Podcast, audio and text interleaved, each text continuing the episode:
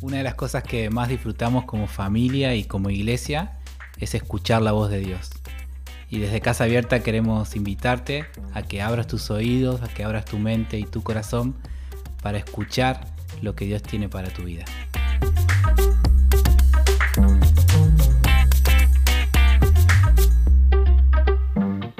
Bienvenidos otra vez a Casa Abierta Podcast. Este es el episodio 2 y bueno, estamos muy felices de, poder conectarnos otra vez a través de, este medio.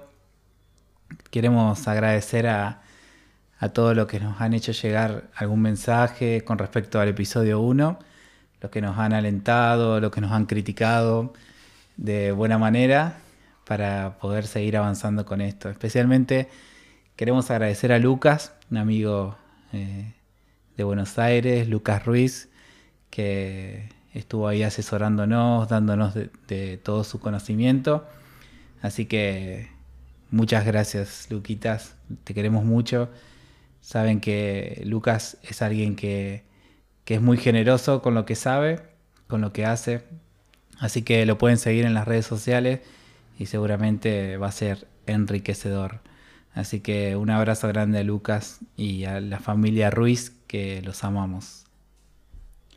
Bien, vamos con nuestro episodio número 2 que hemos denominado Hablar del Corazón. Si no escuchaste el episodio 1, te recomiendo que pongas pausa y vayas a escucharlo. Y si no recordarás que en el episodio 1 contamos por qué hemos denominado esta serie Efatá. Es una palabra que Jesús usó en uno de sus milagros. Lo leímos ahí en Marcos 7 y solamente para repasar, recordemos que la gente le llevó a Jesús una persona que era sorda y muda, y Jesús puso sus dedos sobre sus oídos y luego salivó la lengua de, este hombre y dijo Efata, que significa ábrete.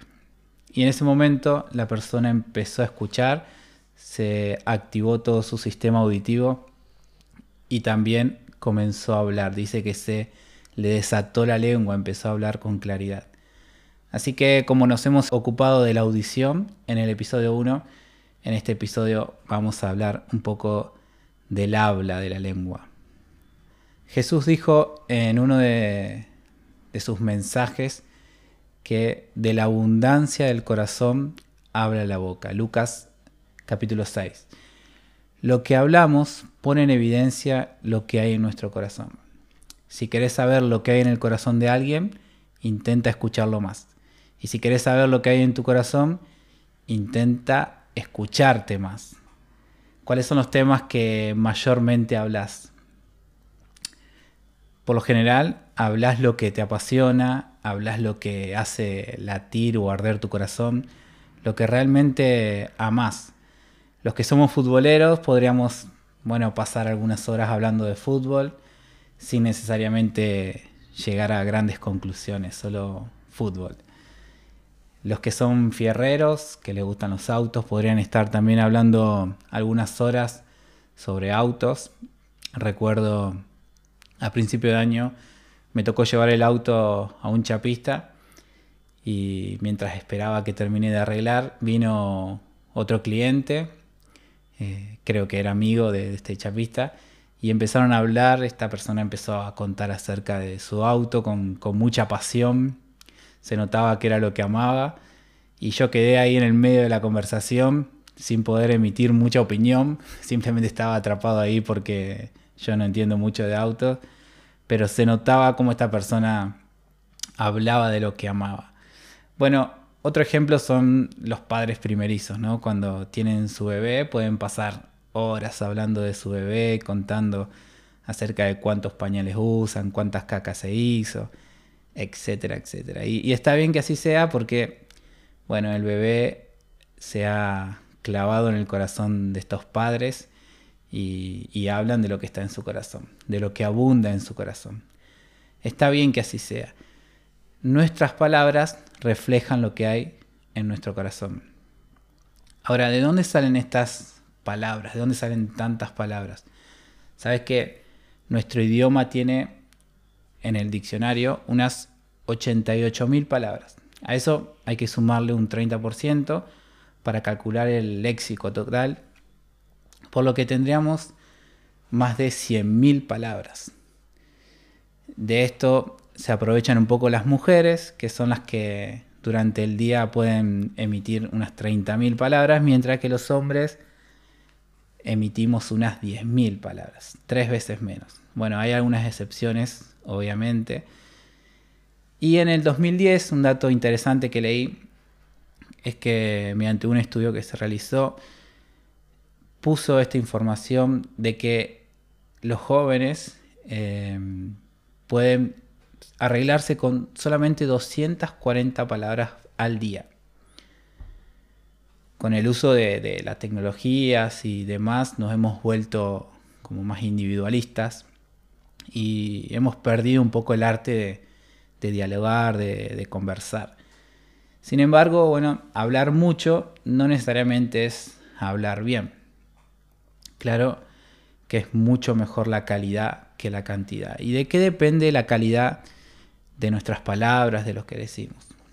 En una ocasión le preguntaron a Jesús por qué sus discípulos no se lavaban las manos.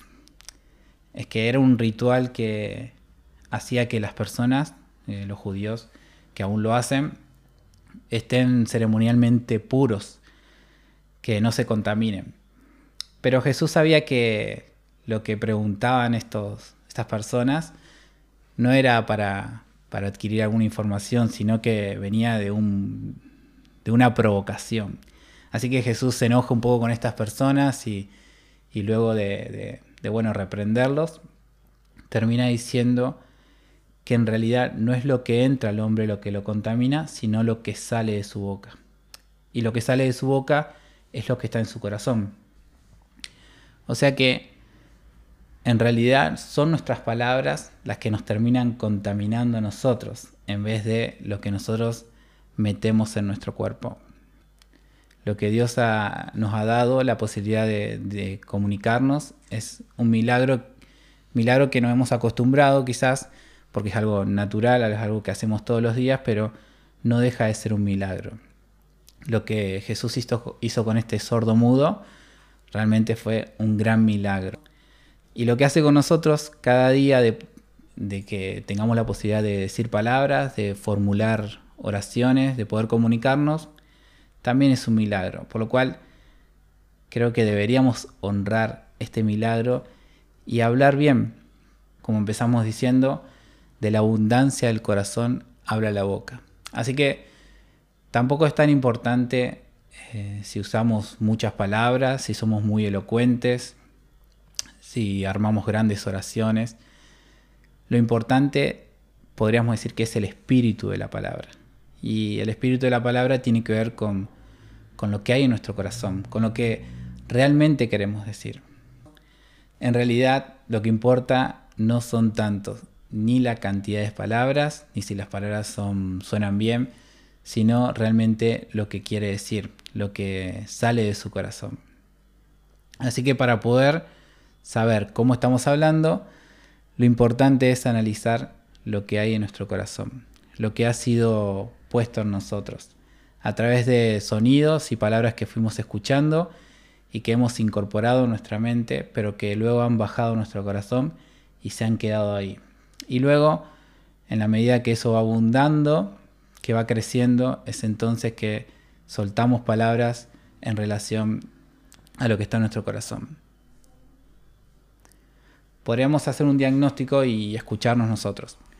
Podríamos eh, quizás hasta grabarnos un día entero y escucharnos y poder identificar qué es lo que realmente hablamos, qué es lo que más hablamos. Y, claro que no está mal hablar de fútbol, hablar de autos, no sé, y hablar de bebés, mucho menos.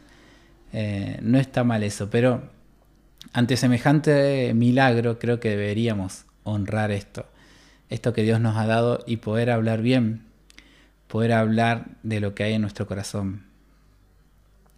Sabes que hay una historia de dos discípulos que luego de ser perseguidos y capturados porque compartían su fe y hablaban acerca de, Jesús, les amenazaron, los amenazaron y eh, los obligaron a no hablar más de su fe.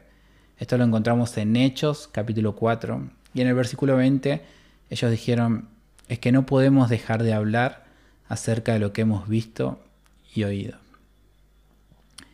Eso es lo que hacía latir su corazón, lo que habían experimentado con Jesús, lo que habían escuchado de él, era lo que hacía que, su corazón arda y era lo que ellos hablaban. Así que no podían dejar de hacerlo. De la misma manera, nosotros eh, no podríamos dejar de hablar de lo que, de lo que ha llenado nuestro corazón. Y, y claro que la pregunta acá, la pregunta que viene es, ¿qué es lo que hay en tu corazón? ¿Qué es lo que has guardado en tu corazón tanto tiempo que, que bueno, que, que ha condicionado tu habla? A veces hablamos desde el rencor, a veces hablamos desde el odio, desde la envidia, desde el egoísmo, de cosas que nos han pasado o han dicho de nosotros y eso afecta a nuestra comunicación. Quiero terminar contándote una pequeña historia. Sabes que había dos caminantes que iban hacia una aldea llamada Emaús y estos caminantes iban hablando acerca de, cosas que habían pasado. Bueno, Jesús había, había muerto en la cruz hace un par de días Así que ellos estaban muy desilusionados. Ellos esperaban muchas cosas de este hombre. Así que lo que ellos tanto habían esperado había caído con la muerte de Jesús y estaban desilusionados, estaban tristes, estaban desmotivados y hablaba uno al otro y se de alguna manera es como que se retroalimentaban de todo esto. Pero en un momento aparece Jesús caminando junto a ellos y comienza a hablarles. Y, toma él el, lugar de quien, de quien emite sonidos a la mente y al corazón.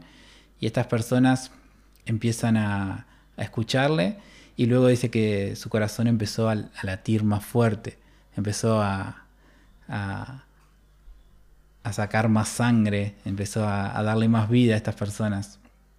Y, y luego que llegan a, ya a su aldea, lo invitan a, comer, le piden que pase y luego que Jesús parte el pan, se identifica, ellos lo pueden ver y luego Jesús desaparece. ¿Y qué pasa después de ahí de esa escena? Ellos dicen que salen corriendo, hacen una maratón de unos 10 kilómetros hacia Jerusalén, donde estaban los demás discípulos, porque ellos querían contarle lo que habían vivido, lo que hizo que su corazón ardiera lo que les devolvió la esperanza, les devolvió la alegría, la felicidad, lo que les devolvió la vida. Y mm, quiero decirte que, que hoy Jesús habla a tu corazón. Jesús quiere hacer arder tu corazón. Jesús quiere devolverte la alegría, la esperanza. Quiere poner en vos sus palabras de amor y quiere hacer que, quiere hacer que tu corazón arda. Y algo que a él no le gusta es que nuestro corazón esté roto. Así que él se involucra y él está en el negocio de restaurar corazones y de cambiar la tristeza en alegría, la desilusión en ilusión. Él es capaz de soplar en tu vida y hacer que tu corazón vuelva a arder. Así que simplemente quiero decirte que aceptes la invitación, que sumes a Jesús a tu charla a tu conversación, que abras tu corazón a Él y que deje de que Él ponga sus palabras en vos. Queremos que sientas nuestro abrazo en el lugar donde estés y nos encontramos en el episodio número 3 para seguir con esta serie EFATA.